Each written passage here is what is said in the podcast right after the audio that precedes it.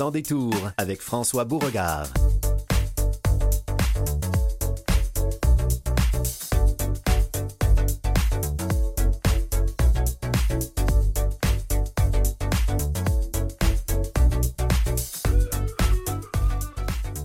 Bonjour tout le monde, 31 octobre, c'est l'Halloween. Eh oui, oui.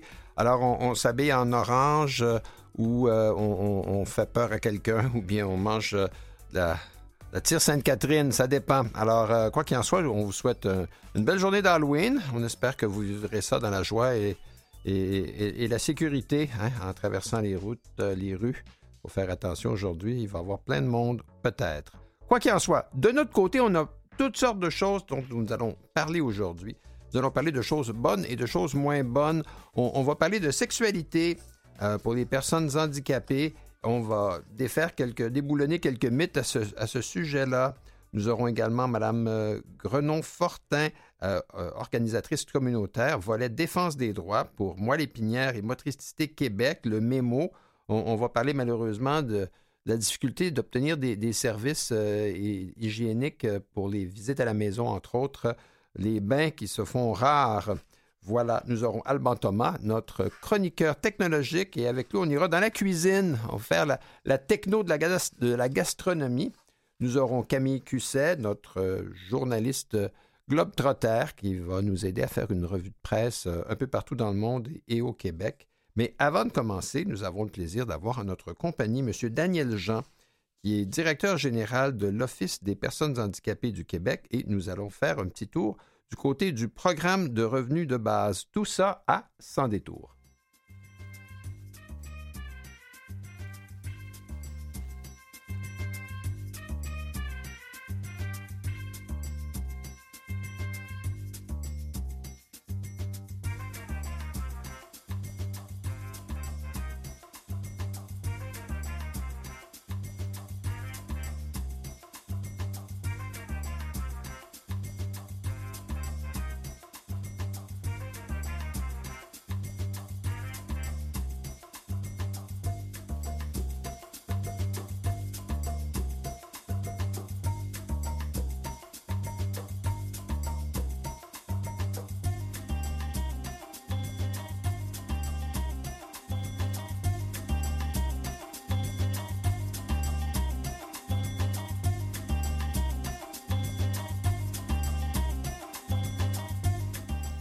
Voilà, on essaie de mettre la main sur M. Daniel Jean, mais c'est un homme occupé. Peut-être euh, nous rejoindra-t-il dans quelques minutes, mais on peut certainement discuter ensemble. On, va parler du programme de revenus de base qui est une avancée majeure pour les personnes handicapées ayant des contraintes sévères à l'emploi. Et ce programme qui va entrer en vigueur le 1er janvier 2023, là, dans deux mois d'ici, le programme de revenus de base s'adresse à des personnes qui, ne peuvent pas travailler, qui ont des contraintes euh, sévères et de longue durée. On parle donc de gens, selon la définition, qui ont entre 18 et 65 ans.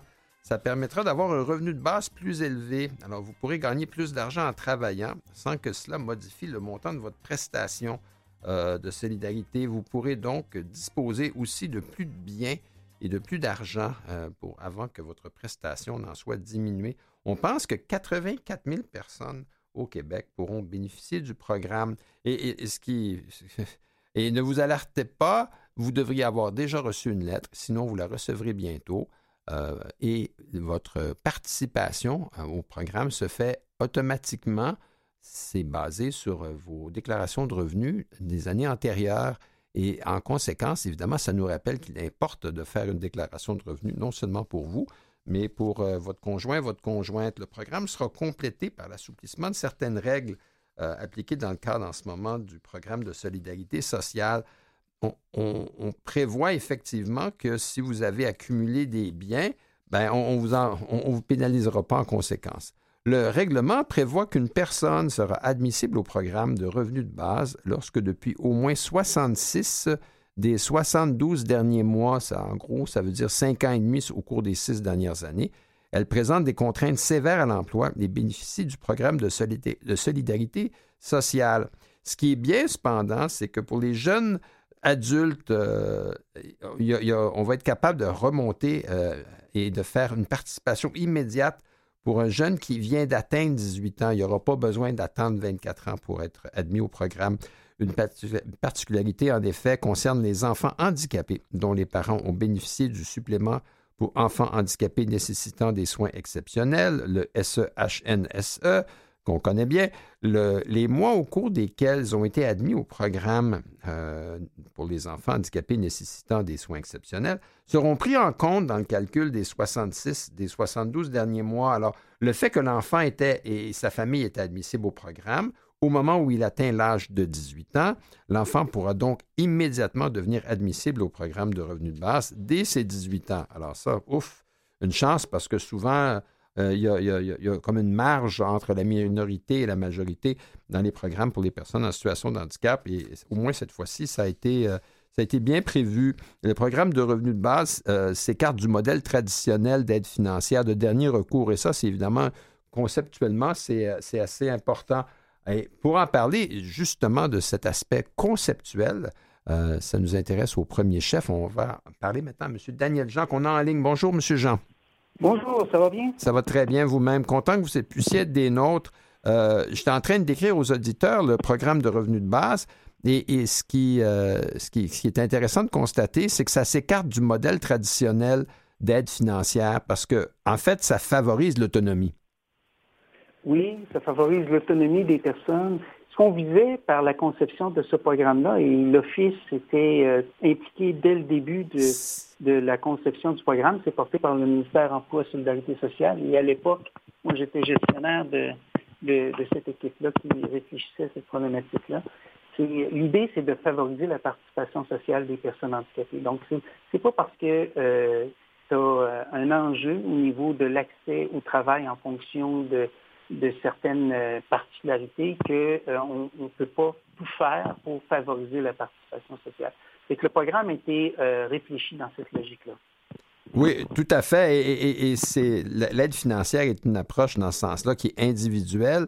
On va même ne pas tenir en compte les revenus de la personne avec qui le prestataire ou la prestataire pourrait vivre. Donc, le conjoint ou la conjointe n'est pas immédiatement dans le, dans le, dans le calcul. Et ce qu'on appelle en France la déconjugalisation, hein, c'est un joli terme, euh, de la prestation, mais ça aussi, ça a une importance en termes d'autonomie. Oui, euh, c'est-à-dire qu'on va prendre en compte le revenu de la personne, mais euh, quand ça va excéder le double de ce que va recevoir la personne sur le programme revenu de base, donc 28 000 là, on va prendre en compte et il faut se rendre faut que le conjoint ait, euh, de mémoire, un montant de l'ordre de 70 000 pour exclure complètement du programme. Donc, exact. Euh, il, y a, euh, il y a un effort qui a été fait, effectivement, pour favoriser la vie maritale. Oui, parce que c'était malheureux dans le passé. Les gens, parfois, avaient... des, choix difficiles à faire. moi, moi, je connais des gens qui sont en couple, mais qui n'habitent pas ensemble exactement pour cette raison-là, parce que ça, menaçait euh, pour les deux euh, leur accès à la prestation, et pourtant les deux travaillent, mais là, ça, compliquait les choses et, c'était... Euh, et, dans les cas de situation où un des deux conjoints est en situation de handicap et l'autre non, bien là, ça créait aussi une, certaine dépendance officialisée qui était, qui était malsaine. C'est ça. ça nous permet de aussi venir capter donc cette réalité-là de la vie maritale. On a pu y trouver une réponse, je pense, qui permet d'avancer dans la bonne direction. Il y a aussi le fait qu'il y a des personnes qu'on va considérer comme contraintes sévères à l'emploi, c'est-à-dire qu'on va dire que la personne ne peut pas travailler à temps plein euh, en fonction de sa condition, euh, mais qu'elle aurait le goût de travailler quand même et de contribuer à la société. Puis euh, on l'a vu par des exemples, les personnes qui peuvent faire du bénévolat, ils étaient capables de le faire. Mais quand on tombe dans la dans un salaire, j'allais dire rémunération, mais j'ai de la misère à le prononcer comme il faut. Rémunération, voilà. Il faut le dire vite, comme ça, ça passe tout seul. ça passe tout seul. Mais l'idée, c'est que ça, ça met toutes sortes d'enjeux euh, au niveau des, prestations. Là, ce qu'on vient de faire avec ce programme-là, c'est qu'on vient de dire, ben, tu peux travailler, puis tu peux avoir des revenus, puis encore là, il faut que tu dépasses le seuil du 28 000 pour être euh, pour avoir un, pour que ça ait une incidence. Donc, euh, ça te permet de travailler à temps, à temps partiel, de faire une contribution. Euh, puis si la personne travaille à temps plein puis qu'elle dans le fond, elle n'a plus de prestations à recevoir, c'est qu'elle a une autonomie financière. Bravo. Mais elle va pouvoir revenir au programme aussitôt qu'elle va avoir des enjeux de santé. Donc, on vient d'assurer une certaine protection dans une logique de participation sociale. Tout à fait. En fait, les revenus de travail ne seront pas considérés jusqu'à hauteur de 13 656 et, et ce montant-là va être indexé. Et, mais au-dessus de 13 656, c'est 55 cents du dollar de la prestation qui sera perdu. Donc, si on fait le calcul, on arrive à, 28 000. Ce qui est important aussi, c'est que les, personnes pourront accumuler des biens. Euh, les avoirs liquides du prestataire seront exclus jusqu'à concurrence de 20 000. Euh, la valeur des biens de la personne aussi euh, jusqu'à concurrence de, de, 500 000, ce qui est assez élevé. Ça permet, dans ce sens-là, d'avoir un régime enregistré d'épargne invalidité, entre autres. Puis la valeur de la résidence aussi, parce qu'il y a des, maisons qui se sont appréciées, là, et pourtant, il faut bien vivre quelque part. Oui, puis ça, prend en compte aussi toute la question de l'adaptation du domicile ou de la maison, dans certains cas, qui a amené une augmentation de la valeur. Ça tient en compte aussi un enjeu important intergénérationnel. Imaginez que vous êtes un parent euh, et que vous avez votre enfant qui est devenu adulte, vous aimeriez lui laisser la maison dans mhm. laquelle euh, chacun demeure pour éventuellement que ça devienne la maison de, votre enfant, ben là, maintenant, c'est possible. Donc, on assure aussi ce, maintien dans la communauté, donc éviter l'hébergement, puis en même temps, un transfert du patrimoine intergénérationnel. Tout à fait. Alors, en fait, c'est beaucoup plus une intégration qu'un filet social, ce qui est offert. Et, et l'OPHQ y a travaillé dès le début. Oui, et on, avait des enjeux. Euh, sais, les, gens peuvent euh, des fois soulever des, des, des, questions puis dire comment ça qu'on est là, mais il n'y a pas d'évaluation objective à l'heure actuelle pour dire c'est quoi euh, une contrainte sévère à l'emploi. Donc, avant, on y allait par une approche diagnostique. On disait quand une personne a tel diagnostic, elle pourrait être une contrainte sévère à l'emploi. Mais on connaît tous des personnes qui disaient Moi, j'ai le diagnostic, mais j'ai le goût de travailler. Moi, j'ai le goût de contribuer. Pourquoi qu'on me condamné d'avant? Donc, le, 66 mois sur 72, euh, c'est une mesure actuellement transitoire, mais il faut rappeler que le ministère euh, Emploi et Solidarité sociale a fait un appel de recherche pour euh, justement développer un outil qui viendrait capter maintenant non pas le diagnostic de la personne, mais ses capacités, parce qu'on sait que les personnes handicapées ont des capacités. C'est ça qu'on doit mesurer. Et euh, dans le fond, ceux qui ne peuvent pas travailler à temps plein ont un programme qui les assure de sortir de la pauvreté. Et pour ça, il faut qu'ils aient aussi les autres crédits d'impôt. Il faut demander les crédits d'impôt. Puis on sait que les personnes handicapées ne demandent pas tous les crédits d'impôt. Si je peux passer un message, oui, bravo pour le programme revenu base, mais allez chercher aussi les crédits d'impôt qu'elles ont oui. Ben, tout à fait. Et, euh, d'abord, il faut produire une, déclaration de revenus. Ça commence par ça. Euh, mais le fait de travailler peut aussi, euh, comme vous le dites, donner accès à d'autres crédits d'impôt, à d'autres allègements fiscaux. Et, parfois, on, a l'impression que les outils sont là, mais c'est comme si le coffre à outils n'était pas, pas utilisé pleinement. Et, dans ce sens-là, il y a certainement une mission de, de, renseignement et d'aide, je dirais, d'aide que l'OPHQ aussi remplit. Euh, mais encore, il faut aller sur le site, puis il faut aller voir. 2023 euh, va être euh, d'autres, une année avec d'autres chantiers au PHQ? Oui, on travaille sur le projet de toujours de simplification hein, qui, vise à, rendre ça plus fluide, l'accès au, programme mesures et services, essayer de mettre en place un formulaire qui va réduire le recours à des, démarches médicales pour démontrer qu'on est on est une personne qui vit avec euh, en situation de handicap. Donc, on travaille beaucoup euh, cet élément-là. On fait avancer aussi l'autre chantier, l'autre mandat que le ministre nous a donné, de, le projet qui vise à mesurer l'écart entre les besoins répondus dans le cadre des programmes gouvernementaux puis euh, le, financement. Donc, puis d'apporter des pistes de solutions là-dessus. C'est 2023, c'est une grosse année aussi. Oui, ben, tout à fait. Pour ce qui est des embûches administratives, c'est un peu ça qui parfois empêche euh, les, personnes en situation de handicap d'accéder à tous les programmes, à tout, ce qu'il peut y avoir comme outil pour les aider. Euh, c'est parce que parfois, ben, ça, rebute beaucoup. Euh, il y a eu des, efforts de simplification pour l'obtention du crédit pour personnes handicapées au fédéral, mais parfois, ce n'est pas, pas si simple. on, a vu qu'au Québec, l'adhésion à ce crédit-là était euh, un, peu à la traîne par rapport aux autres provinces canadiennes. On, semble, euh, au Québec, avoir moins de personnes handicapées, ce qui finalement fait aucun sens parce que notre population n'est pas différente. Oui, et c'est intéressant cet effet-là. Moi, j'ai posé des questions dans le cadre d'un forum qu'il y a eu euh, à l'automne par Finotomie, un organisme communautaire qui, fait une action intéressante.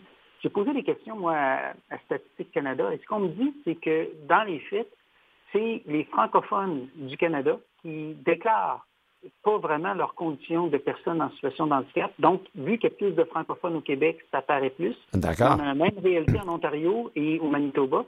Donc, ça, j'ai été surpris. Et je pense que ça, c'est un chantier qu'on va travailler avec les organismes communautaires. On va essayer de trouver des voies de passage. Il y a quelque chose à faire, parce que les gens s'auto-déclarent pas personnes en situation de handicap. Et euh, là, ils perdent des crédits. C'est que là, il y a un enjeu. D'accord. Il, y a, comme une sorte de, je dirais, de barrière culturelle où peut-être le mot est, plus stigmatisant, ou peut-être le mot sous-entend, handicap sous-entend dans l'esprit des gens une, situation, euh, entre guillemets, pire que la leur. Pourtant, leur situation actuelle euh, leur permettrait déjà de se prévaloir du soutien de l'État. Oui, il y a une question de perception, ça c'est clair. Vous mettez le doigt sur quelque chose, je pense. Et euh, là, il va falloir travailler là-dessus. Ben, euh, comme on dit, vous pouvez vous retrousser les manches, Monsieur euh, Daniel Jean, à l'OPHQ, parce que vous ne manquerez pas de travail et, de chantier. On a hâte de vous reparler plus tard, voir les avancées que vous aurez pu faire dans ce sens-là. Mais au moins, le programme de revenus de base, voilà une avancée qui est une bonne nouvelle et ça, ça fait du bien.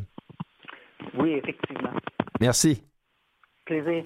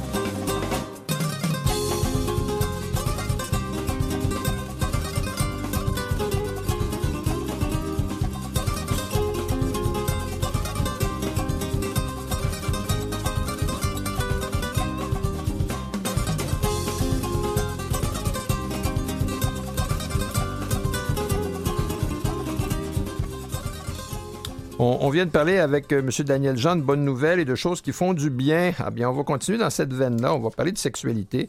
Sexualité et handicap. Et euh, pour en parler un peu plus davantage avec nous, j'ai Mme euh, Gwendoline Lutti. Bonjour, Mme Lutti.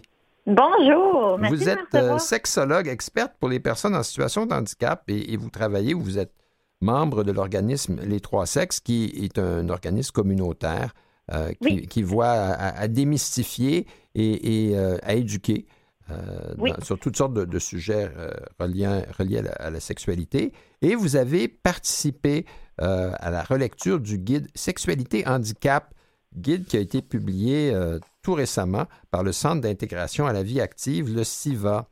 Et, et ce guide-là a été, je pense, très bien accueilli dès son lancement.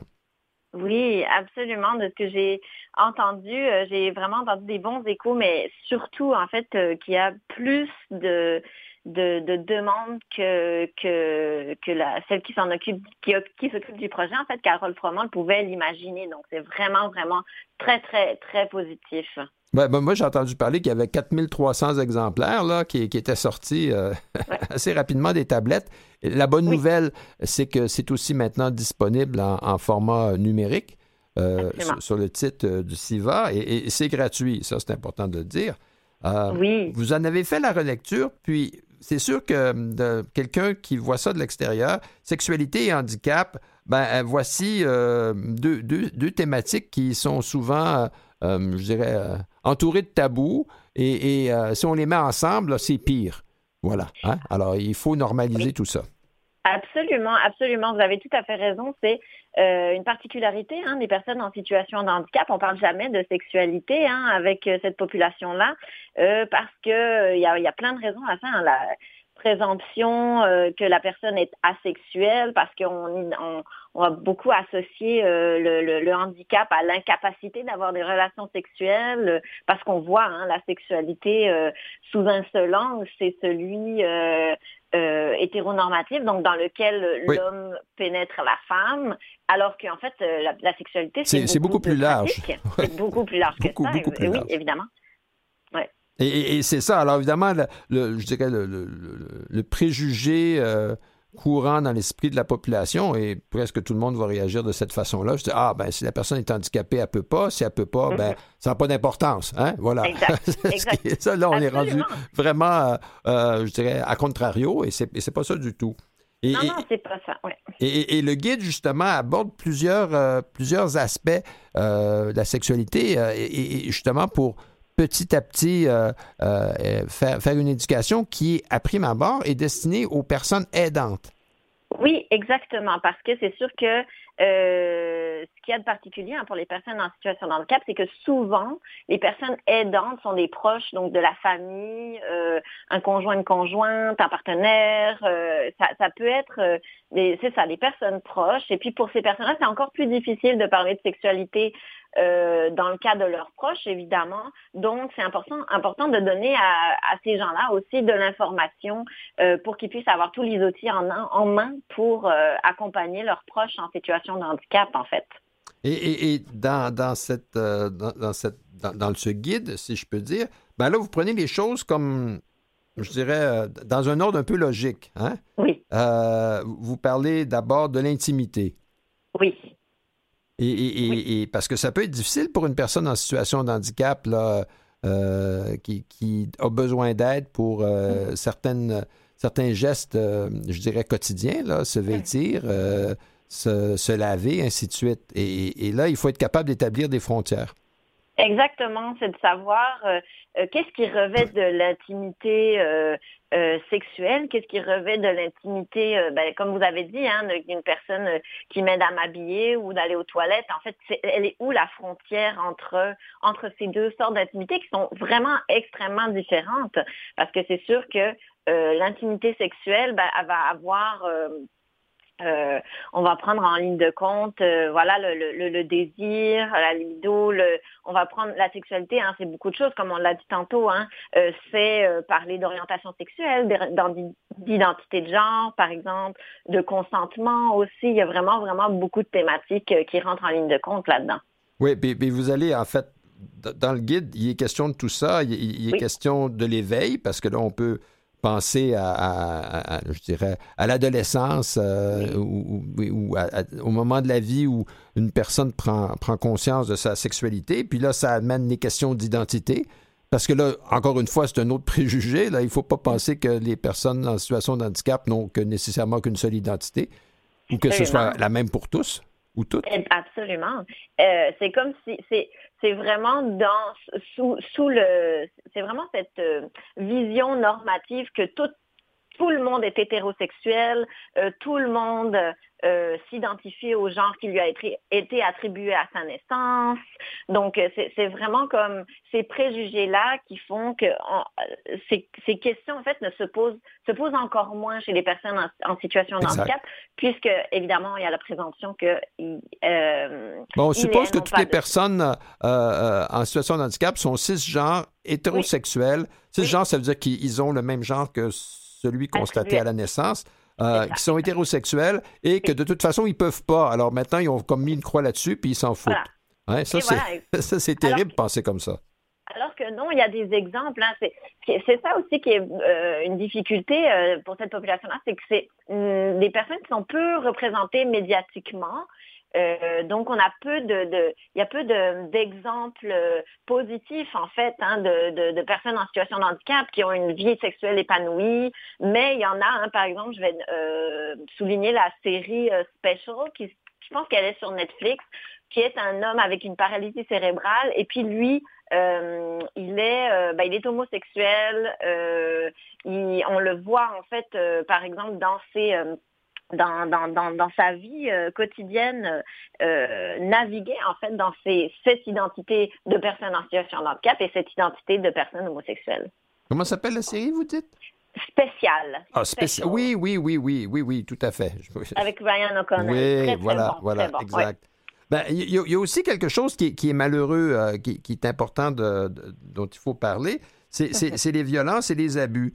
Euh, parce que les, les- les personnes en situation de handicap sont, sont trois à quatre fois plus susceptibles euh, d'être victimes de violences ou d'abus sexuels.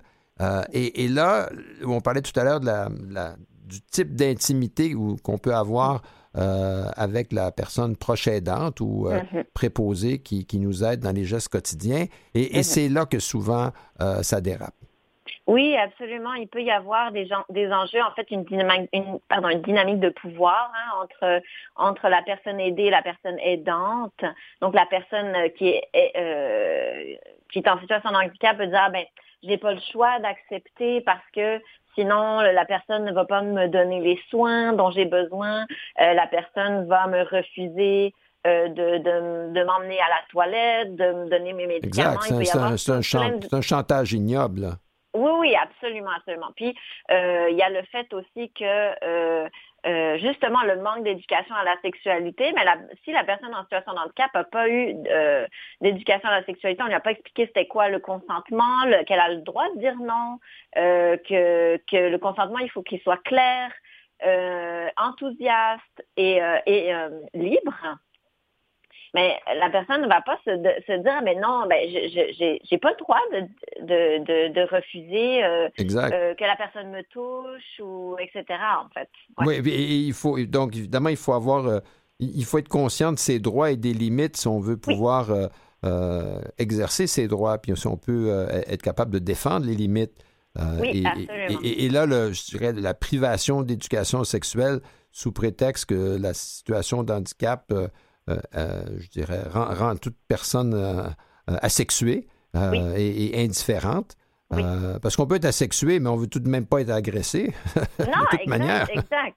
Parce que le, le- la sexualité, donc L apostrophe asexualité, c'est une orientation sexuelle comme D'autres. euh, comme, comme d'autres, exactement. Puis ça, ça fait partie aussi hein, de, de, de, de, de ce qui est possible de retrouver dans cette population-là. C'est juste que c'est c'est c'est pas automatique. Ça doit Ben, je vous remercie beaucoup. Madame Lutti. Euh, c'est un Avec sujet euh, sur lequel on, on- on va certainement repasser parce que on- on n'en parle pas suffisamment. Point à la ligne. Et euh, Oui. je vous remercie d'avoir collaboré au livre euh, ou manuel Sexualité Handicap du SIVA. Merci, à bientôt. À bientôt, merci.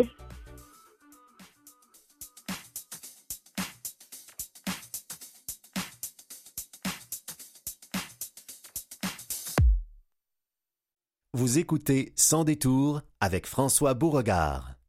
De retour, euh, il y a quelques semaines, euh, dans des journaux, que ce soit le Nouvelliste, le Quotidien, le Soleil, il y avait la, même histoire était reprise. Il s'agissait d'une dame de la région d'Arvida euh, qui, qui se plaignait à- tout à fait à juste titre du fait que les, soins assurés par euh, le CLSC local euh, étaient courts un peu. Et, en fait, le titre est assez, est assez parlant. On, parle des personnes handicapées la vie une seule fois par semaine. Alors, c'est dur à entendre, mais c'est une réalité. Et pour, pour voir qu'est-ce qu'on peut faire pour que, un, mesurer le problème et, et voir qu'est-ce qu'on peut, peut faire pour y remédier, j'ai le plaisir d'avoir à ma compagnie Mme Annabelle Grenon-Fortin, organisatrice communautaire, volet défense des droits pour euh, épinière et Motricité Québec, ce que beaucoup de gens connaissent tout simplement sous le nom du MEMO. Madame Grenon-Fortin, bonjour. Bonjour, M. Beauregard. Ça va bien?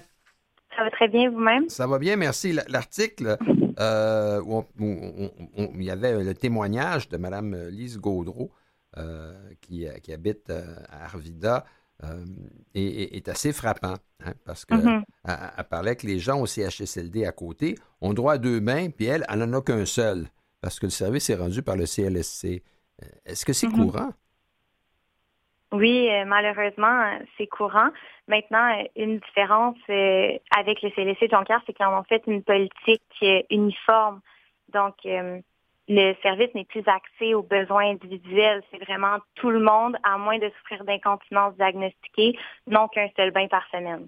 Donc ça, je vous dirais que c'est pas très courant. D'accord, parce que euh, on, comprend qu'il y a une certaine euh, latitude locale, mais est-ce que vous avez eu des, échos comme quoi dans d'autres CLSC, d'autres personnes dans une situation similaire euh, à, celle de Mme Gaudreau arrivaient à... ces, ces, personnes-là vivaient la même chose? Bien, c'est certain que nous, on n'a pas procédé à une enquête non plus provinciale, mais on a fait, à la base, on s'est renseigné quand même. Puis, comme je vous disais, c'est possible qu'il y ait un bain par semaine. Je vous dirais que ça, c'est un minimum qui existe dans les CLSC euh, auprès desquels on a fait des recherches. Mais la différence, c'est qu'il va y avoir une possibilité d'en avoir plus selon les besoins individuels. D'accord. Et, ça, ça peut permettre de... Et là, il faut, il faut définir c'est quoi les besoins, évidemment. Exactement. Je vous dirais que le principal enjeu euh, dans ce dans à Jonquière qu'on identifie, c'est qu'eux allèguent que leur euh, que leur, leur, politique est équitable. C'est-à-dire que le fait de donner un bain par semaine à tout le monde est équitable. Euh, en fait, c'est ça, c'est que c'est faux. pour que ce soit équitable, il faut qu'il y ait une considération des facteurs environnementaux. Est-ce que la personne a des aidants naturels? Il faut qu'il y ait une considération des habitudes de vie. Est-ce que la personne fait du sport cinq fois par semaine? Euh, quel est son âge? Est-ce qu'elle est active dans le milieu professionnel, dans le milieu de l'emploi? Est-ce qu'elle va à l'école, etc.? Ces éléments-là doivent être considérés pour qu'on puisse même invoquer l'équité et ce n'est pas le cas. Donc, euh, c'est ça qui est extrêmement particulier. Puis aussi le fait euh, qu'on qu'on prétende qu'il y a une mesure d'exception pour les, euh, les personnes qui souffrent d'incontinence, mais que l'incontinence euh, irrégulière, donc le risque d'incontinence qui est très fréquent chez les personnes ayant des lésions à la moelle épinière, parce que les personnes qui vivent de paralysie, sont, qui en fait qui, sont, qui vivent avec une paralysie, pardon, sont évidemment non pas seulement paralysés à l'intérieur, mais à, ben, l'extérieur, mais à l'intérieur mm-hmm. aussi. Et donc, il y, a, toujours un risque si les soins d'évacuation sont pas euh, euh, sont, sont, sont pas faits de façon régulière ou s'il y a juste une modification dans leur habitude de vie cette journée-là, c'est possible. Mais ces personnes-là entrent pas dans la mesure d'exception. Donc, j'ai la difficulté à comprendre comment le CLSC peut alléguer l'équité, en fait, ici. Mais, mais est-ce qu'il doit y avoir d'autres CLSC qui ont des politiques tout à fait différentes? Euh, ben, c'est possible. Ben, ça, oui, de savoir, parce que là, on parlait, de, ça, pointait en, direction de celui d'Arvida, mais euh, il y a, peut-être d'autres modes de fonctionnement auprès de, avec d'autres CLSC qui ont, je dirais, qui sont, qui sont plus, plus adéquats ou plus équitables. Euh, est-ce que le mémo est en, est en mesure de, de, voir, à, je dirais, à promouvoir une bonne pratique ou qu'est-ce que vous pouvez faire pour, pour, pour, assurer qu'il y ait une certaine, je dirais, justice hygiénique, si je peux dire. Est-ce que, est que le mémo peut s'impliquer ou euh, euh, lever, lever des drapeaux? Bien, certainement. Nous, c'est sûr qu'on peut faire de la sensibilisation d'un point de vue de défense de droits collectifs. Mm-hmm. Il existe des politiques. Euh, en 2003 est entrée en vigueur la politique Chez moi, premier choix, qui justement pallie au fait que les besoins individuels n'étaient pas assez pris en compte dans les politiques qui, existaient auparavant. Donc, euh, nous, c'est sûr qu'en termes de défense de droits individuels, on peut faire l'information, de la sensibilisation, informer nos élus, essayer de faire du lobbying aussi auprès des, euh, des, des, décideurs. Mais d'un point de vue de défense de droits individuels, euh, c'est sûr qu'on est très actif. Madame Gaudreau est certainement pas la, la, seule membre de Mémo Québec qui est soumise à cette situation-là. Puis on accompagne justement un, de très près un autre membre qui justement lui vit les impacts de cette euh, de cette euh, directive là, du CLSC de Jonquière de façon comme beaucoup plus importante. Là, ça l'affecte dans au quotidien dans sa vie, surtout pendant l'été. Euh, puis on est en, en, processus, on a fait des démarches de plainte à l'interne. Puis suite à une, une, réponse défavorable, bon, on est ensuite on est en processus devant le protecteur du citoyen en ce moment. Oh, d'accord, oui, ben c'est ça. Il faut... excusez-moi, juste, juste à titre informatif, s'il y a d'autres personnes, que ce soit au CLSC de Jonquière ou à d'autres CLSC qui vivent des problématiques semblables, ils peuvent nous contacter pour avoir de, l'accompagnement dans leur démarche. Ben, c'est exactement ce que j'allais dire, Mme Grenon-Fortin. Vous me volez, vous volez les mots. Euh, j'invitais s'il y avait d'autres personnes qui, se reconnaissent euh, dans, cette histoire-là de Mme Gaudreau, euh, Arvida, qui n'hésitent pas justement à, à contacter le mémo qui, va les aider finalement dans la démarche de la, défense de, leur, de leurs droits. on ne peut pas rester passif, si je peux dire, quand, on, a droit à quelque chose puis on ne l'obtient pas pour des considérations administratives là, qui sont, je dirais, plates. Euh, plate pas. Ça, c'est certain. Euh, dans les CHSLD, les politiques sont un peu différentes et, les problématiques aussi. Donc, euh, ça, semble être quelque chose qui est plus localisé, étant donné à Arvida de ce qu'on a vu. On, entend parler de manque de personnel, mais vous ne voyez pas ça partout.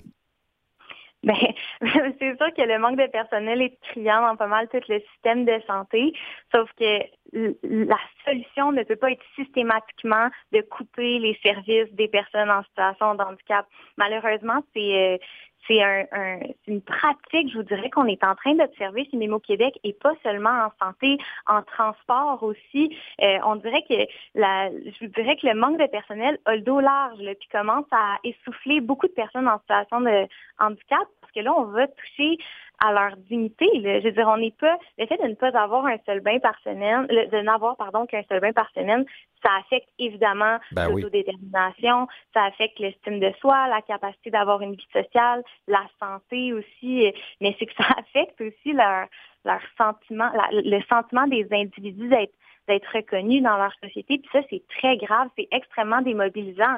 Puis la société se prive d'une richesse tellement importante en acceptant que ce soit là que les coupures soient faites que ce n'est pas une réponse qui est acceptable de notre point de vue. Le fait qu'il y, ait une coupure de personnel, qu'il y ait, pardon, qu'il y ait une, pénurie de personnel, je, comprends tout à fait, mais on n'appliquerait jamais ce même raisonnement-là aux personnes qui ne sont pas en situation de handicap. Oh, que c'est juste ce que vous venez de dire là. la, notion de service essentiel, là, euh, des, personnes qui ne sont pas en situation de handicap. L'idée qu'elles ne reçoivent qu'un bain par semaine, là, euh, ça serait. Euh, je pense qu'on occuperait les bureaux des ministères là-dessus. mais les personnes en situation de handicap, entre guillemets, sont perçues comme ayant le dos large ou pas vraiment de voix au chapitre, comme vous dites. Alors, encore une fois, ben, si on, si on nous écoute puis on se reconnaît, communiquer avec euh, euh, moi Lépinière et Motricité Québec, Mémo Québec. Je vous remercie beaucoup, Madame Grenon-Fortin. Je pense que c'est important que on ne peut pas croire qu'il y a juste une Madame Gaudreau Arvida au Québec qui vit ça. et, il faudrait vraiment identifier les autres puis qu'on en fasse un mouvement. Merci beaucoup. Merci, M. Beauregard, de l'opportunité que vous nous avez donnée. Passez une très bonne fin de journée. Merci, vous aussi.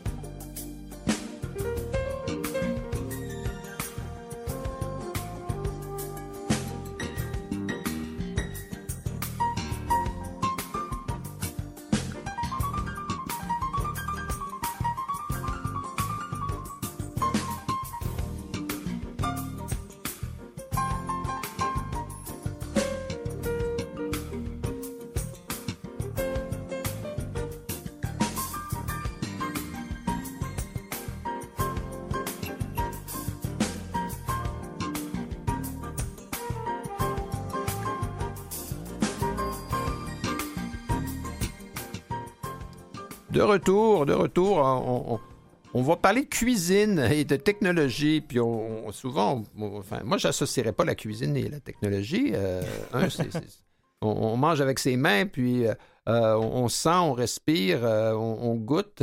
Il y a toutes sortes de façons de. moi, je connais des gens qui ne mangent pas avec leurs mains parce que c'est, c'est, pas comme ça qu'ils appréhendent le monde. Ils mangent avec un, petit bras mécanique, mais mhm. ça revient toujours à, goûter, puis à mhm. avoir quelque chose en bouche. Puis là, la technologie intervient. Alors là, ça, ça, ça me...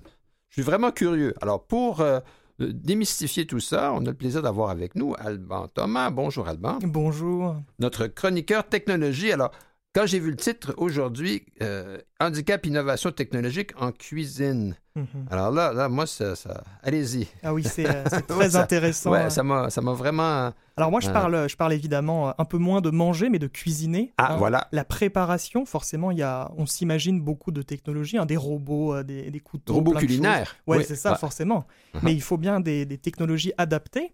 Et je pense que ça marche dorénavant assez bien parce que moi j'ai pensé à ce sujet-là quand j'ai vu qu'allait ouvrir euh, ce novembre, donc le mois qui arrive bientôt, un restaurant en France qui s'appelle Chez Pierre, qui va être en, Aix-en-Provence et qui va, toute la cuisine en fait, est formée de personnes en situation de handicap, à part le chef. Et donc je me suis dit, ah bah c'est intéressant ça. toute la cuisine est, adaptée parce que tous les gens qui y travaillent euh, sont, en situation de handicap. Ouais, donc je me suis dit, ça veut dire qu'il y a sans doute des petites adaptations technologiques qui sont euh, suffisamment importantes pour qu'une cuisine entière, hein, une compagnie entière, soit en situation de handicap. Et donc je me suis dit, ah bah, c'est le moment pour moi de m'y intéresser. Voilà. Donc on, va, on, peut commencer. Hein. J'ai trouvé des choses assez intéressantes, par exemple pour le, pour le handicap visuel. Alors comment est-ce que ça marche? Évidemment, on va essayer de remplacer par d'autres sens que celui de la vision des, petites technologies. Par exemple, on va essayer d'avoir des indicateurs sonores à des objets de cuisine qui sont normalement euh, où il n'y a pas de son. Mhm. Donc évidemment, on a tous les objets parlants. C'est-à-dire qu'on peut avoir euh, une balance parlante, on peut avoir des, niveaux parlants. Donc une balance parlante, bah, toutes les indications, toutes les étapes vont être parlées. Donc on a notre poids, mais on, on sait aussi sur quel bouton on appuie.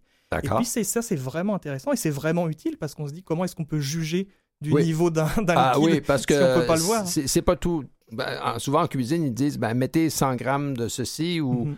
Euh, ainsi de suite. Puis, euh, ben, c'est pas tous les aliments qui ont la même densité. Alors, 100 grammes de beurre, euh, puis 100 grammes de, de, de, capre finement haché, c'est pas le même volume. c'est vrai. Et puis, si on fait de la pâtisserie, évidemment, il faut être extrêmement précis. Beaucoup, oui, oui. Donc, on a des indicateurs de niveau. Alors, ça, c'est un outil que je connaissais pas. C'est des choses qui s'accrochent qui sur le bord d'une tasse, d'un bol, n'importe quoi. Et quand le, il y a des petites sondes à l'intérieur, et quand le liquide euh, est suffisamment haut, touche la sonde, il y a un petit bruit qui, se, qui, ah, indique bah, que bah, bah, c'est proche du bord. Parce que euh, nous, nous, personnes handicapées visuelles, ça fait longtemps qu'on met notre doigt. Hein? hein? Mais c'est sûr que quand on se verse une tasse de café bien chaude, ben là, c'est pas toujours des sensations agréables. Euh, ou, si on mesure combien de ketchup on va mettre dans, le, dans le pain de viande, il faut toujours s'essuyer après. Oui, on a, peux comprendre. On n'a pas envie. Puis si on est, on est cuisinier dans un grand restaurant, n'a peut-être pas envie d'avoir les mains sales. Non, et puis tout à fait. Ah, c'est vrai, une cuisine euh, comme euh, chez Pierre qui va ouvrir. c'est ça. Ouais, je comprends que là, savoir que les marmitons se mettent les doigts dans la soupe. C'est ça, on va éviter. C'est pas ce qu'il faut. Surtout pour les allergies, on va peut-être éviter de changer les plats. Aussi. Donc, on a des bons indicateurs et on a sans doute bon, l'objet le moins technologique que j'ai trouvé, qui est un disque d'ébullition.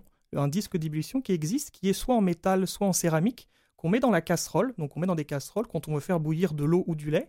Et quand le liquide arrive à ébullition, eh bien ça va faire du bruit au fond de la casserole. Et donc on sait ce que ça va bouger. Et donc on sait quand ah. est-ce que ça arrive. Ah ben parce que le, disque est au fond de la casserole. le disque reste au fond. L'eau commence à, bouillonner, donc il y a du mouvement dans le liquide. Exact. Là ça fait comme une cymbale dans le fond. Oui, c'est exactement ça. Et il y a un petit, euh, un petit bonus si on prend ceux qui sont en céramique le lait normalement ne débordera pas parce que je pense que ah. le, la céramique ah. fait une sorte d'éponge et donc on a plus de temps pour aller courir jusqu'à son feu avant que ça déborde.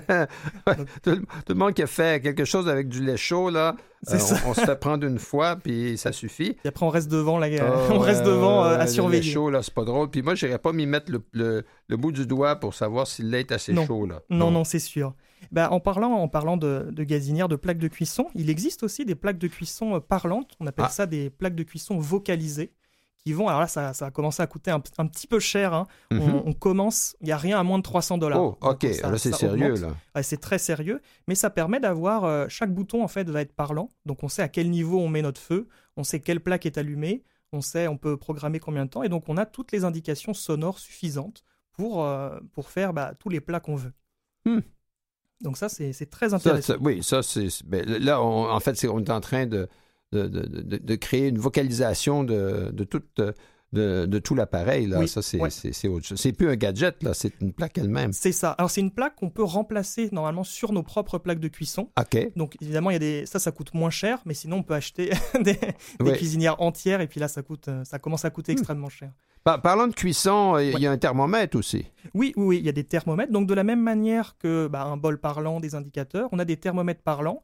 Donc euh, on peut on peut voir la température et puis ça indique ça va parler quand est-ce que quand est-ce que c'est prêt Ah, oui. ou alors quand est-ce que euh, ça atteint une certaine température. Donc on a on a aussi toutes les indications et ça évite euh, ça évite de voir et ça évite aussi de devoir rester proche par exemple de son thermomètre. On Mhm. peut planter ça dans un poulet et puis Oui, c'est ça, le parce que le, therm- le thermomètre de cuisson qu'on a euh, parfois, qu'on plante dans, dans- Mhm. dans la dinde euh, traditionnellement, Mhm. là, on ouvre, la- on, on ouvre le four. Mhm. Là on, là, on nous dit Ah, il faut que la dinde ait telle température interne. Oui, mais je ne le sais pas. Moi, il y a un thermomètre dedans, puis je n'irai pas y mettre le doigt cette fois-ci. non. Hein, voilà. Puis évidemment, Voilà. si on, quand on fait que de réouvrir le four, bah, ça risque pas de cuire. Ouais. Donc là, on peut vraiment le mettre à l'intérieur et puis Ok. normalement, on est, on est Ah, OK. Ben, Donc ça, c'est très intéressant. Et moi, j'aimerais parler d'une dernière technologie pour la cuisson qui Mhm. est très intéressante. C'est une, euh, ce sont des boutons de plaques de cuisson. Donc au lieu de changer votre, euh, vos plaques Plaque complètement, complet? ouais, on peut changer simplement les boutons. Et c'est des boutons qui sont connectés. Il y a un pack qui s'appelle, euh, alors j'ai le nom qui est ici, Smart Turns en un mot, S-M-A-R-T-U-R-N-S. D'accord. Et ça, c'est des boutons qui sont intelligents. C'est-à-dire qu'on va les connecter à notre téléphone euh, intelligent, notre cellulaire, D'accord. et puis ça va nous indiquer si on a laissé nos, nos plaques de cuisson ouvertes. Ah, oui. Alors on peut définir des timers, on peut dire, bah moi, je- habituellement, à cette heure-ci, je laisse une demi-heure ma plaque. Si au bout d'une demi-heure, je ne l'ai pas fermée, je vais recevoir une notification qui me l'indique. Donc il y a beaucoup de technologies comme ça qui se développent avec les cellulaires qui permettent de mettre Oui, des oui. petites Ben, notifications. c'est- c'est c'est l'Internet euh, de, de- de la domesticité. Là. Ouais. Hein, c'est c'est qui nous dit, euh, le lave-vaisselle nous dit euh, je suis plein. Euh, puis la, la- la plaque chauffante nous dit je suis chaude. Exactement. Mais ça, c'est important parce que on- ça, c'est. De, de- de juste passer la main là, juste au-dessus, de savoir s'il y a de la Ouais. chaleur qui se dégage, là, c'est pas un bon système. Non, c'est pas un très bon système. Mais ce que, moi, ce que je trouve intéressant, c'est que surtout, on n'a pas besoin de changer tout son électroménager. Non. On peut voilà. simplement changer ses boutons avec des petites technologies comme ça. Et ça permet en fait d'adapter une cuisine qui est déjà existante, qui, qui est fonctionnelle, mais de la rendre, de la rendre adaptée. Hmm. Donc ça, ça, moi, je trouve ça très intéressant. Ça, ça couvre euh, les, personnes qui ont, qui ont une déficience visuelle. Euh, on peut passer par exemple au, au handicap euh, auditif. Là, ça va être, ça va être l'inverse. Donc Ben on- oui, c'est ça, c'est le contraire. Là, parce- mais il y a peut-être moins d'applications parce que dans une cuisine, beaucoup de choses se font, entre guillemets, à l'œil. Mhm. Mais, mais, mais là, c'est c'est d'autres choses. Oui, oui, c'est c'est exactement, c'est exactement ça. Donc on va, il y a, y a moins besoin d'adapter, mais il y a forcément des choses qui sont indispensables. Ils sont critiques. Je oui. pense par exemple à- au détecteur de fumée. Oui, oui, Alors- ça, c'est ça, c'est important. ça, Ça, c'est un peu important. Donc évidemment, si on peut pas entendre l'alarme du détecteur de fumée, il en existe qui vont, qui vont faire un flash lumineux. Donc on a un petit flash lumineux et ça permet de savoir si on a fait brûler quelque chose, si notre cuisine brûle, on va pas se réveiller puis se dire ah c'est trop tard, on va pouvoir trop- voir ouais, un flash ouais, lumineux. Voilà, voilà, ouais. Parce que quand les pompiers cognent à la porte, on ne le sait pas. C'est ça. Voilà. C'est ça. Mais euh, c'est souvent, évidemment, ça dépend de la sensibilité parce que des fois, les détecteurs sont, sont très sensibles, là, puis euh, Mhm. il suffit euh, euh, d'un petit, petit oubli dans le toaster, puis euh, tout, déclenche. Mais à d'autres moments, si surtout on a quitté la pièce, puis on a laissé quelque chose euh, sur le feu, mais là, ça, ça peut servir. Mais évidemment, il faut que le détecteur soit, dans, dans- dans ce cas-ci, en quelque part qu'on puisse le voir. Oui, oui, oui. Donc on met un endroit où on peut se le voir. Il y a évidemment, comme ce que je viens de dire pour les plaques de cuisson, des, des alarmes qu'on peut mettre sur notre téléphone qui nous indiquent aussi Ah, oui. Euh, si- s'il y a un petit problème. On a notre notification directement sur le téléphone. On voit que le, le téléphone cellulaire devient un outil très important Oui. et c'est un outil euh, très très pratique. Oui, parce que les, les- les gadgets communiquent avec euh, ce que nous avons toujours à la main, là, qui peut se mettre à, à sonner, à vibrer, à, Oui.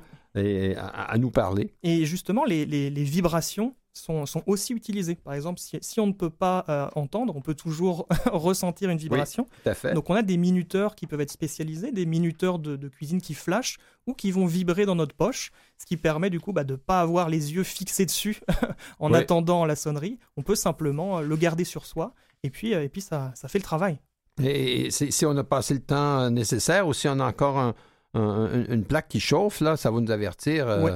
Oh, ouais. Donc, euh, donc ça, c'est ça, c'est très très pratique. Donc il existe des petites adaptations comme ça, mais on fait, on fait rapidement le tour parce que comme, euh, comme on le disait, il y a moins besoin de, il y a moins besoin de l'audition que de, que de la vue. Que, que, dans le cas d'handicap visuel. Mais il y a des handicaps moteurs aussi. Oui. Alors ça, il y a eu beaucoup d'efforts de fait hein, pour les handicaps moteurs. Il y a eu beaucoup d'adaptations. Mhm. On parle, bah, on parle de toutes les adaptations ergonomiques que ce soit pour des couteaux, des objets tranchants, des râpes, des épluches légumes. Forcément, il a fallu adapter ça à n'importe quelle mobilité. Donc ça, ça, ça marche déjà très très bien. Mais moi, ce que j'aimerais, ce que je me suis intéressé, c'est aller encore plus loin dans la technologie. Et la technologie, bah, c'est un petit peu les robots. Ah, voilà. les robots. Et on a des petits robots, on a des, des couverts, par exemple, des ustensiles intelligents. Ah, qui sont sortis. Des, comme comme une, une, une, louche intelligente. Ouais. Alors là, c'est pas connecté à notre téléphone. Donc, quand Okay. on dit intelligent, généralement, on se dit c'est connecté. Là, c'est simplement parce qu'il y a un petit, il y a un petit moteur dans des, euh, dans des ustensiles. Donc, euh, c'est Liftware, la marque, L-I-F-T-W-A-R-E, Liftware. Ouais, qui a vraiment révolutionné le marché, qui a travaillé avec des scientifiques pour sortir deux gammes de produits. Donc, des ustensiles, une qui s'appelle euh, Steady, qui est une ligne de produits pour aider les personnes euh, qui ont des problèmes de tremblement, Oui. par exemple Ah, comme d'accord. Parkinson. Donc il y a un moteur qui va, euh, on va dire, trembler, mais à l'inverse des tremblements qu'on fait. qui contrôle euh, le. Enfin, qui, qui compense Oui. le tremblement par un mouvement inverse. C'est ça. Oh là là, il faut. euh, Donc ça, ça, doit demander un peu de. de Il y a eu beaucoup de recherches. parce Ouais. que le tremblement de chacun est différent. là. Exact, exact. Donc ça, ça a été beaucoup de recherches et ça marche assez bien quand on regarde les vidéos. Et il y en a une deuxième, il y a un deuxième ustensile intelligent qui est le- une ligne level, qui est donc pour euh, mettre à niveau, on va dire, un ustensile. Ah oui, je comprends. Parce que si on, on essaie de mesurer le contenu d'une tasse, Ouais. euh, ah, est-ce que je suis à 200 ml, mais qu'en même temps la tasse euh, Ouais, bah alors là, c'est- cavale un peu, c'est pas bon. Non, c'est pas bon. Là, c'est surtout pour les ustensiles, donc les cuillères, les couteaux, les Ah, fourchettes. D'accord. donc par exemple, on veut évidemment tenir notre fourchette droite pour pouvoir la manger. Oui, Mais tout à si, fait. si on a des, on va dire des spasmes par exemple dans la main, forcément ça va faire que de bouger. C'est pas des tremblements, c'est autre chose.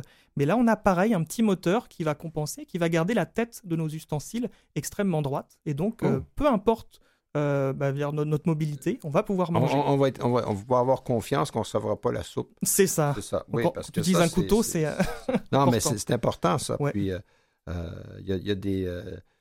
Il y a- il y a des entreprises justement qui se spécialisent comme ça dans Mhm. les, les- les bras moteurs et, et ça va faire partie de ça. Mhm. Mais là, c'est l'ustensile lui-même qui, Oui, qui compense. dans la c'est pas le bras moteur, c'est l'ustensile qu'on tient dans la main. Exactement. C'est euh, c'est une fourchette, par exemple, et dans la tête de la fourchette, il y a un petit moteur qui va compenser tous les mouvements qu'on fait.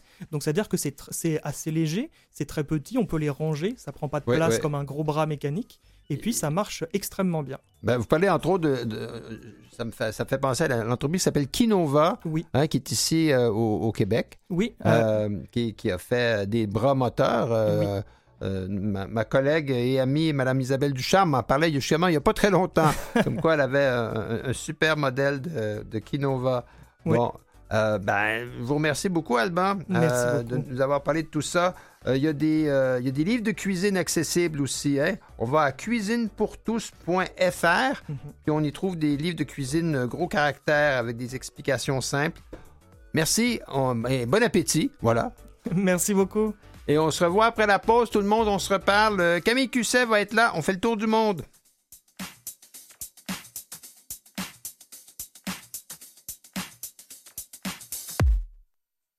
Vous écoutez Sans détour avec François Beauregard. Ah, de retour avec Camille Cusset. Camille Cusset, tout de suite, on, on- on- on coupe court, là. On gardera pas le mystère. C'est votre anniversaire aujourd'hui. Eh Alors, oui, Joyeux merci. anniversaire. Vous êtes chanceuse. À chaque année, les gens se déguisent, font la fête et donnent des bonbons. Mhm. Hein? C'est une grosse fête. C'est une grosse fête de euh, la, la Sainte Camille Cusset. Ben, bravo. Euh, cela dit, on, on- on part en voyage. Oui, bah oui, comme toutes les semaines d'ailleurs. Hein, on se, on se prive pas. Euh, Aujourd'hui, je vais vous parler de plusieurs initiatives, de films et aussi Oui. de bibliothèques. Ah, d'accord. Oui, donc déjà, on va commencer sur les routes. Une initiative pour l'inclusion qui a été réalisée par une entreprise française qui s'appelle Ilena Tech. Donc, euh, l'entreprise s'appelle comme ça en l'honneur de la fille des deux fondateurs, Stéphanie et Jonathan Caille, euh, qui est atteinte, donc, leur fille de maladies neuromusculaires. Et elle se posait la question à savoir pourquoi est-ce que les panneaux de stationnement pour les personnes qui vivent avec un handicap représentaient toujours des fauteuils roulants, alors que lorsqu'on sort de sa voiture, en fait, on ne sort pas en fauteuil, en fauteuil roulant. Puis il peut y avoir des personnes qui ont tout à fait droit à y être, puis ils se font euh, regarder de travers. Ou Exactement. Parfois, ben, ça, ça dévalue l'idée de la nécessité. Les gens vont dire Ah, ben lui, il triche ou elle a triche. Voilà. Ne sachant pas que la personne est en situation de handicap. Tout à fait, parce qu'il y a des handicaps qui sont invisibles. Exact. Puis alors là, ils vont dire Ah, ben si telle personne triche, moi, la prochaine fois aussi, je vais tricher. Et, là, ça, ça crée une très eh ben oui, ça crée des problèmes, bien sûr. Tout à fait. Ben oui. Et puis donc, pour parler des handicaps euh, qui sont euh, invisibles, quand même 80% hein, de, des personnes qui vivent dans une situation de handicap vivent avec un handicap qui n'est pas visible. On pense à la surdité, on pense aux problèmes de vue et, et autres. Ben, des, problèmes moteurs aussi, parce que si on voit la personne immobile, on, ne peut peut-être pas savoir qu'il y a une motricité qui est faible. C'est vrai, effectivement. C'est pas toujours que justement on se balade soit avec un, fauteuil roulant ou des béquilles. Effectivement, ouais, c'est vrai, même moi j'y avais pas pensé. Et donc la petite euh, Ilena, elle se posait cette question et ses parents, ils ont décidé de répondre à son interrogation en créant des panneaux de stationnement qui représentaient euh, autre chose, donc des choses plus plus animées en couleur, avec des univers de bande dessinée. Oui, ça fait un peu manga. J'ai vu les images, là, hein. on pense à des, mangas japonais. C'est comme des super euh, personnages euh, qui, font, qui font des sports d'hiver, toutes sortes de choses. Exactement, avec euh, des, des, coiffures spéciales et tout. Non, c'est vraiment pas mal du tout, souriant, et ils pratiquent souvent une activité sportive. Donc en plus de changer un peu le regard de la route avec les personnes qui vivent en situation de handicap, en plus, on les, on les, euh, on les rend mobiles, chose, qu'on fait très peu en fait. Euh, dans, dans, ces situations-là, on présente souvent les personnes qui vivent avec un handicap euh, comme étant, je sais pas moi, très... Prostrées. Ouais, c'est hein? ça. C'est ça, ouais. Puis là, c'est vraiment différent et c'est beaucoup plus agréable à regarder. Donc depuis le début de l'année 2022, ça a commencé. Il y a plusieurs panneaux de stationnement qui sont dans diverses communes françaises. Donc c'est bien, c'est réparti. C'est pas seulement euh, à Paris, par exemple. C'est vraiment partout. ici au Québec, au Canada, je pense que Decathlon, la, firme euh, de oui qui vend des, des sportifs exactement euh, ils ont fait un peu la même chose aussi ben oui, voilà, pour les, ça. Les, panneaux de signalisation dans, dans, les stationnements qui sont, qui sont près de leur magasin. Oui, ils avaient changé en fait le symbole de donc du handicap dans les parkings et puis comme ça il y avait des logos sportifs donc c'était vraiment vraiment autre chose, puis on change un petit peu l'image qu'on donne euh, aux, personnes qui vivent avec un handicap. si vous vous êtes intéressé à regarder un peu à quoi ça ressemble, vous pouvez aller sur le site ilenatech, donc I-L-E-N-A-T-E-C-H.fr. C'est très joli à regarder. Ben, on peut peut-être même euh, en, reproduire ici, en, commander pour son, pour son, pour son magasin, pour son entreprise. Ben oui, belle initiative. Ça devrait être, ça pourrait être financé d'ailleurs, en tout cas. Euh, ensuite, on va pas tarder, on s'en va tout de suite euh, dans les bibliothèques. Donc ça, ah. c'était un article qui est sorti dans la Gazette des communes.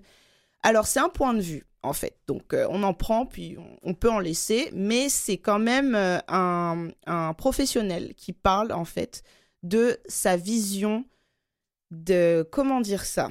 Pour que parce que c'est assez complexe. Ça concerne les bibliothèques territoriales, mais aussi les médiathèques. Parce qu'en France, on a ces deux ces deux concepts-là. J'imagine qu'ici aussi, les médiathèques, euh, ça. Ben, souvent, ils sont regroupés sous le même toit, mais hmm. ça revient au même. Euh, c'est une question d'accessibilité au contenu. Voilà, exactement. Mais du coup, euh, Fernando Pinto da Silva, lui, c'est le chargé de la commission accessibilité, conception universelle et numérique. Et donc, ce qu'il dit, c'est que en matière d'accessibilité du livre, la situation en France, elle n'est pas du tout satisfaisante, même s'il il y a eu des progrès au cours des dernières années. Mais par rapport à ce qu'on pourrait faire, on peut vraiment aller plus loin. Il dit que 10% de l'offre éditoriale est accessible aux personnes aveugles ou malvoyantes. Ah, ça, veut dire que les, personnes aveugles ou malvoyantes n'ont pas, pas accès à 90% du contenu créé. Exactement. C'est énorme. Et d'ailleurs, dans ce contenu qui, euh, qui est créé là, euh, il y a seulement une petite partie qui euh, parle d'ouvrages, qui sont des ouvrages en fait, des livres et tout. Tout le reste, ce sont des conférences, des enregistrements, des, pardon, des retranscriptions. Oui, voilà. Donc, il n'y a pas vraiment de, de choses qui, qui touche le grand public, en fait, si je peux dire ça comme ça. Quand on Ben, parle de c'est- c'est- c'est énorme. Oui, Ah, Oui, mais- Et, et cette situation-là n'est pas très différente ici. Là. On- on- on- on- la France, euh, à, à juste titre, se sent en, en arrière, mais elle n'est pas seule à être en arrière, malheureusement. ok. Et, euh, mais c'est le cas un peu partout. hein. Apparemment, il parle aussi des pays européens qui partagent cette estimation-là de 10%. Oui. Et pour lui, donc quand même, on a une petite solution qui pointe euh, son nez. Ce serait évidemment et toujours des fonds adaptés pour les bibliothèques et les médiathèques. Des agents aussi qui sont formés, en fait, qui peuvent euh, accompagner les personnes qui vivent avec une déficience visuelle lors de leur, euh, leur consultation à la bibliothèque ou à Mhm. Oui, la médiathèque. visite, ouais. Exactement, oui. Et puis euh, aussi l'accessibilité des sites, des sites internet.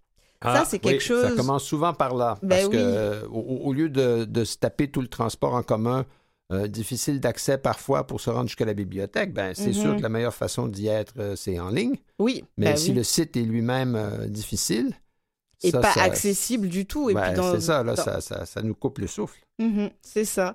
Et donc, ça passe vraiment par là pour pouvoir ne serait-ce que consulter le catalogue en ligne. Exact. Donc, bon. Donc voilà pour ce qui est de... de- si vous êtes intéressé à lire euh, cet article-là au complet, c'est dans la Gazette des communes. Et, Euh. et- et ça s'appelle Bibliothèque et handicap visuel, des fonds adaptés ne suffisent pas. Exactement. Euh, ensuite, un film. Moi, j'aime beaucoup le cinéma. Donc, je vous ai trouvé un petit film qui est sorti en France le 26 octobre dans les salles. Le... Ça s'appelle Méduse. Donc, euh, c'est le premier film d'une réalisatrice française qui s'appelle Sophie Lévy. Euh, ça parle de Romane, donc qui vit avec euh, sa famille, et sa sœur Clémence, qui est atteinte de d'épimiel- hé- hémiplégique. Elle- en fait, elle est hémiplégique. Et hémi- hémiplégique, ça veut Mhm. dire que la moitié, une, une des deux moitiés de Voilà. son corps euh, est, est- est paralysée. C'est ça, en fait. C'est une paralysie qui n'affecte qu'un seul côté du corps. Elle peut Mhm. se manifester euh, dans différentes parties, en fait, soit la jambe, soit les bras, ou même le, Le, le- le visage. visage, euh, Ouais. l'élocution, ainsi de suite. euh, le- Ça, ça doit pas être facile à vivre non, non, plus. du tout. Exact. Puis Alors, elle- ce film relate la, la relation entre les deux sœurs. Oui, exactement. Donc, en fait, il va y avoir euh, un, un jeune homme qui va se glisser entre les deux.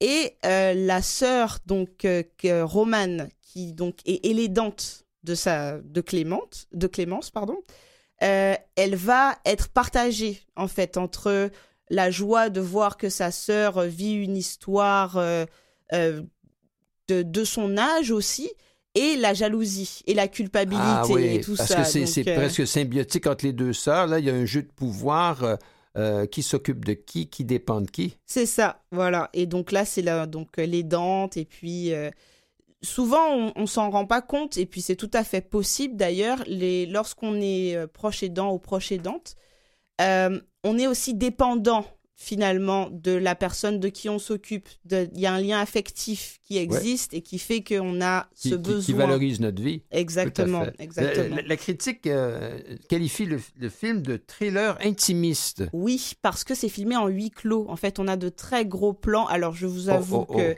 il n'est pas encore sorti au Québec, malheureusement. J'espère qu'il va sortir parce qu'il a de très bonnes notes. Hein. Il est 7 sur 10 euh, dans le sens critique. Le Figaro lui donne 4 étoiles sur 5. Donc, euh, quand même, quand même.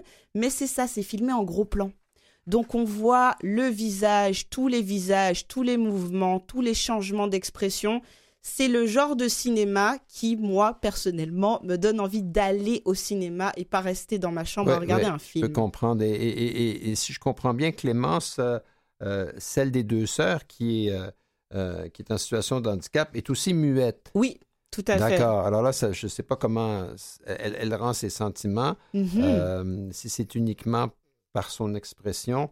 euh, Qui, en plus, est d'un seul côté. va être importante. Voilà, Ouais. exactement. Et ben c'est là où on rentre aussi dans euh, comment faire euh, de l'art Ouais. avec de l'audiodescription, du langue, la langue des signes, parce que c'est possible, à mon avis. Oui. Et donc, euh, oui, je vous parlais Alors, des critiques. ça s'appelle Méduse. Méduse. C'est sorti en France fin octobre. Exactement. Ben, il y a une semaine à peine. oui. Et, et- et, ben, on verra si ça fait les salles ici. Ben oui, Sinon, peut-être euh, sur le net ou par un. Peut-être, il n'y a pas d'annonce, donc j'ai regardé, il n'y a pas encore d'annonce, mais on verra, on verra, c'est une, c'est une possibilité. D'accord. Euh, un autre événement assez intéressant, donc là pas culturel, mais euh, qui concerne l'emploi, donc l'emploi Oui. des personnes, euh, des personnes de- qui vivent en- dans une situation de handicap. C'est un événement qui met en, en duo une personne qui est dans le milieu du travail, un employeur, et une autre personne qui vit avec une déficience quelconque. Et, Ça et- et qui veut s'intégrer au milieu du travail. Oui, bien sûr, mais Ah, c'est comme un- une un- nécessité. un- hein. un, projet de jumelage. Voilà. Voilà. exactement. Et donc là, c'est la cinquième édition de, ce, de cet événement qui s'appelle Duo D. Donc duo euh, parce que c'est un duo, c'est deux Et- personnes. Aider parce que c'est en anglais et puis euh, euh, ça fait ça fait entreprise Ben hein, parce que c'est en anglais ça fait gestion. hein. Ça, ça. je suis un peu cynique là mais bon J'ai compris, puis je pense que les auditeurs ont compris aussi. ouais voilà bon alors ça s'appelle du OD Et- Oui. et, et ça c'est dans toute la communauté européenne? Euh, non, je crois que c'est seulement en France. En Ah, fait, c'est pour la semaine européenne pour l'emploi, Ah, mais c'est organisé en France et donc ça se déroulera le 17 novembre prochain. D'accord. euh, Donc dans le cadre de la semaine européenne de l'emploi c'est une initiative française de, de jumelage. Oui, oui, tout à fait. Puis donc ça existe euh, depuis plusieurs années. Donc ça se, c'est un événement annuel et il permet donc aux personnes en situation de handicap d'intégrer un environnement professionnel. Donc ça, c'est le, le mot intégrer est important. C'est pas juste l'effleurer ou. euh, Ouais, voilà, faire faire- une visite guidée, là, c'est- Parce- sympa, mais ça. Il y, a, il y a eu une initiative un peu du même genre euh, ici au Québec. euh, L'automne dernier, avec euh, collaboration entre le gouvernement, le ministère de l'Emploi Ah. et, euh, Conseil du patronat. Euh, et, euh, Fort possible, Il y avait, hein. avait au-dessus de 250 entreprises qui s'étaient inscrites, euh, si je me souviens bien, je vous dis ça de Puis mémoire. qui avait, oui, ben, on, on vérifiera, mais je- en plus, je me demandais s'il y avait des, j'imagine bien qu'il y a des initiatives similaires, Oui. parce que c'est bien ça, c'est très très bien. Ben, et parce que ça demande une volonté de la part de l'employeur de, de- de faire ce qu'il faut pour l'intégration. Oui, Et encore une fois, les employeurs qui ont intégré des personnes en situation de handicap à au sein de leur entreprise, de- parmi la main-d'œuvre, euh, de leurs ressources humaines, ne s'en sont que félicités. Voilà. C'est normal. ça, puis en plus, Ben ils oui. y restent après, donc ça, c'est tout c'est à bien. fait. Et euh, dans, je sais pas comment c'était donc dans l'initiative euh, dont vous parlez, mais ici, à partir de 14 ans, en fait, Oh. ils peuvent participer. Donc ça aussi, c'est bien parce que le décrochage scolaire, c'est une réalité Exact. aussi, ici comme ailleurs. Donc euh, pourquoi pas la- Et, la- et- et ça donne, ça donne un, un plan de carrière, ça donne une, une motivation pour poursuivre les études. C'est Mhm. c'est quelque chose qui nous passionne et on voit que oui, je pourrais le faire. Mhm, tout à fait. Ah, Donc, ça, c'est euh, magnifique. Je voulais vous parler de ça, du OD, puis euh, j'espère qu'on en entendra encore parler de genre de- d'initiatives de la sorte. Et on, on va prendre une petite pause pendant quelques minutes, le temps de retraverser l'Atlantique. hein. On, on revient, On revient chez, par nous chez nous, ouais. pour, pour le deuxième segment.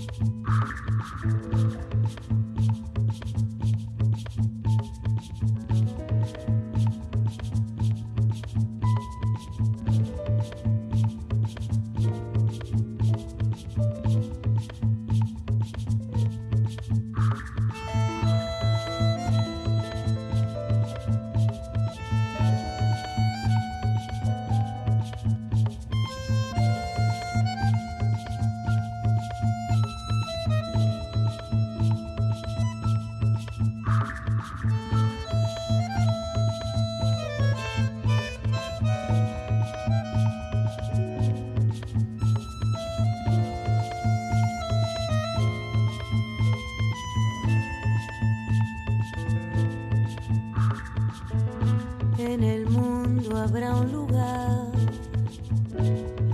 para cada despertar, un jardín de pan y de poesía.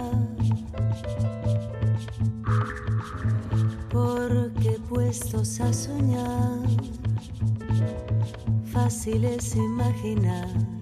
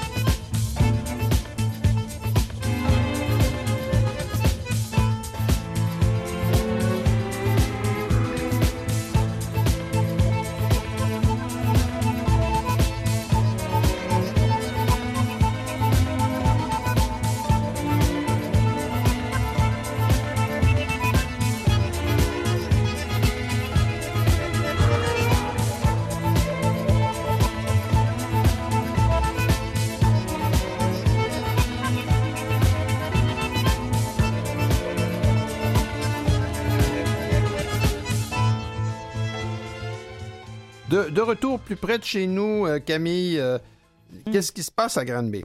Alors, à Grand B, on va avoir un documentaire, donc qui va pas seulement résonner à Grand B, mais aussi dans tout le Québec et on espère ailleurs, parce que ça traite d'un sujet important, l'autisme.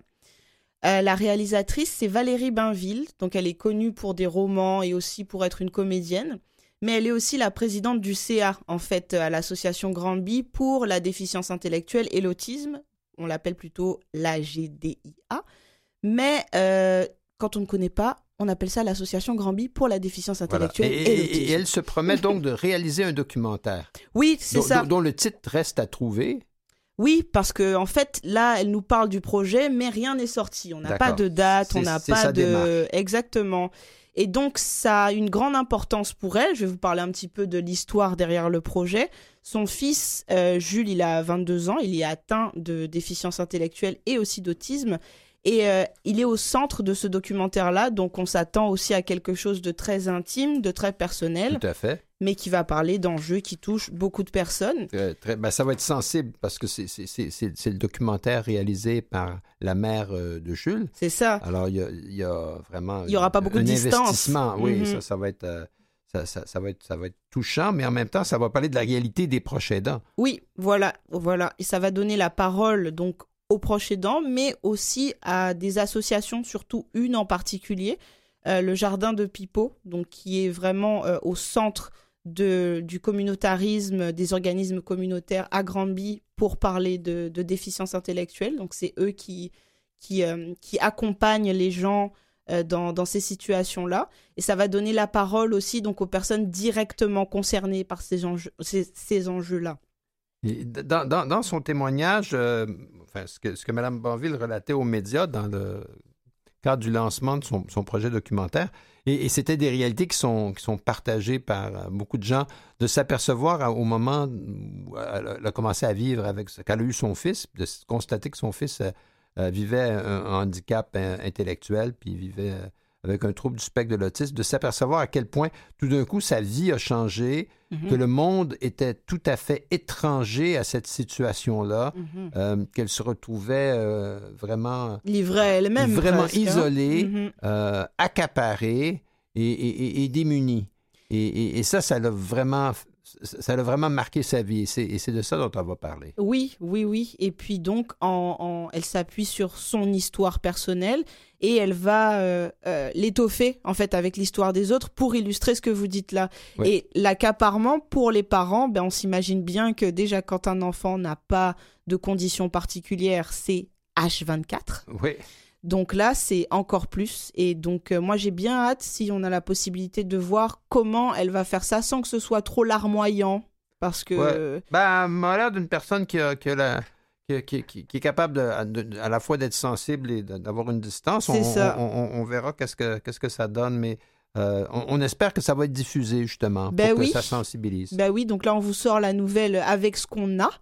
Mais euh, quand on aura des dates, on n'hésitera Ouais, pas à vous en donner plus. Alors ça, hein. c'est, à suivre Exact. euh, ce que Mme Valérie Banville à Granby va produire. Mhm. Euh, restons dans euh, l'enfance, mettons, mais là, dans Ouais. l'éducation. Donc euh, là, je, je fouillais un petit peu sur le net, puis je suis tombée sur un magazine, donc un magazine évidemment sur Internet, même s'il y a des magazines papier, je ne les néglige pas. Mais c'est un média d'information en fait qui est axé sur euh, la valorisation des pratiques pédagogiques innovantes et le numérique en éducation. Et Surtout. ça, et ça s'appelle École branchée. Exactement. Et donc, il parle de beaucoup de choses, comment utiliser le numérique euh, à des fins éducatives. Ils, parlent, ils font aussi la balance, ils parlent aussi des dangers de trop d'écran, de trop de ceci, de trop de cela. Mais là, c'était une étude qui, euh, en fait, faisait une réflexion sur le rôle essentiel du numérique pour répondre aux besoins des élèves en Ah, ouais. difficulté. Parce que c'est, souvent, on, a l'impression, puis je l'ai déjà entendu parce que j'ai, des amis qui œuvrent dans le domaine de l'éducation et qui, et qui s'occupent en particulier des, des étudiants et étudiantes qui ont des situations de handicap ou des besoins qui sont euh, Particuliers. particuliers. Mhm. Et, et- et souvent, euh, ceux qui n'ont pas droit à ces services parce qu'ils n'ont pas ces besoins ont- ont l'impression que euh, on, on- on en donne trop, on en fait ça. trop et, et que finalement on, on triche. Il y a, y a, oui, voilà, il y a un petit côté. Ben, en plus, on s'imagine, hein, les enfants, ils sont très euh, Ah dans ouais. la comparaison. Euh, donc, euh, pourquoi lui, il a ça? Pourquoi moi, j'ai pas ça? Et puis. Ben, lui, il peut réussir, c'est sûr, c'est facile, on lui donne les réponses, ce qui n'est pas vrai. Voilà. Et le problème, et donc, euh, donc c'est Louis-Philippe Lachance de Mers, qui est doctorant en éducation à l'Université du Québec à Montréal, l'UCAM, et euh, l'auteur d'une page Instagram où il parle de ça, qui fait cette réflexion-là. Et ce que vous dites par rapport aux élèves qui se plaignent de triche, figurez-vous qu'il y a des études, des, pardon, des enseignants aussi qui Oh. ont en fait cette, euh, cette théorie-là? Et ben là, on, on- on se retrouve dans une impasse. Et il s'est rendu compte de ça en fait en discutant, en faisant des recherches, en lisant aussi de la littérature parle beaucoup de ça. Et donc là, il dit, ben, si on a ce, ce préjugé là à la base, ça pose un problème. Oui, oui. Ça, ça veut dire que tout, tout, tout- toute la démarche va être faussée. Là. Si, on, si on part avec une idée comme quoi euh, d'aider quelqu'un qui a besoin d'aide, c'est l'aider euh, au-delà de ses besoins. Hmm. Ça, en tout cas. Et donc la réflexion, c'est vraiment que ce sont des outils pour aider les jeunes et qui permettent finalement l'apprentissage. Il donne un exemple d'un logiciel qui s'appelle WordQ. Donc ça doit être un logiciel de style Microsoft Word, mais avec, euh, avec une aide en fait. Et qui, en fait, les élèves et les professeurs se plaignaient de l'aide technologique que ça apportait aux élèves euh, donc, qui, qui vivaient avec une déficience. Mais son point surtout, c'est que le numérique aujourd'hui, c'est incontournable, qu'on qu'on vive en situation de handicap ou pas. Donc, il vaut mieux l'utiliser pour euh, développer les capacités des jeunes euh, plutôt que d'en faire euh, un, un problème et ne pas Et, le- et s'en priver. voilà. voilà. Exact. C'est exactement ça. Ne pas s'en priver. Et en dehors des contextes d'évaluation, on pourrait explorer les bénéfices beaucoup plus au lieu que de faire du, du nivellement vers le bas. Donc euh, c'est une réflexion intéressante. Je vous donne simplement Oui. un petit résumé, mais moi je vous invite à le lire. Ça s'appelle euh, L'école branchée. le magazine. écolebranchée.com et, et euh, c'est la- la- l'article, la pensée vient. Non, les aides technologiques ne sont pas de la triche. Voilà Oui. le titre. Et, et c'était intéressant parce que euh, M. Lachance de Mers euh, élabore sur le point de vue que le handicap, finalement, c'est l'interaction entre les caractéristiques personnelles de l'individu et les caractéristiques de son environnement. Exactement. Alors, souvent, c'est l'environnement qui est handicapant et, et- et- et pas, toujours uniquement la personne qui est responsable Voilà, c'est qu'il y a plusieurs facteurs en fait, c'est ça qu'il faut prendre en compte. Il Voilà. parle du lien avec l'enseignant aussi, donc qui fait Exact. partie de l'environnement. Là, on change du tout au tout. C'est votre anniversaire. hein? Alors, on, on parle sucrerie. Ah bah je, je, Voilà. je vais pas hein? dire non. Il y a la campagne du biscuit sourire. Dans les Exactement. restaurants Tim Hortons qui viennent de finir. Oui, viennent de se terminer. Oui, c'est ça. Donc, euh, l'argent qui a été amassé, c'était pour venir en aide, évidemment, aux personnes qui ont un besoin, euh, qui sont, pardon, qui ont un besoin particulier. Mais cette fois-ci, un handicap visuel. Donc, en fait, Ah. c'est des les produits.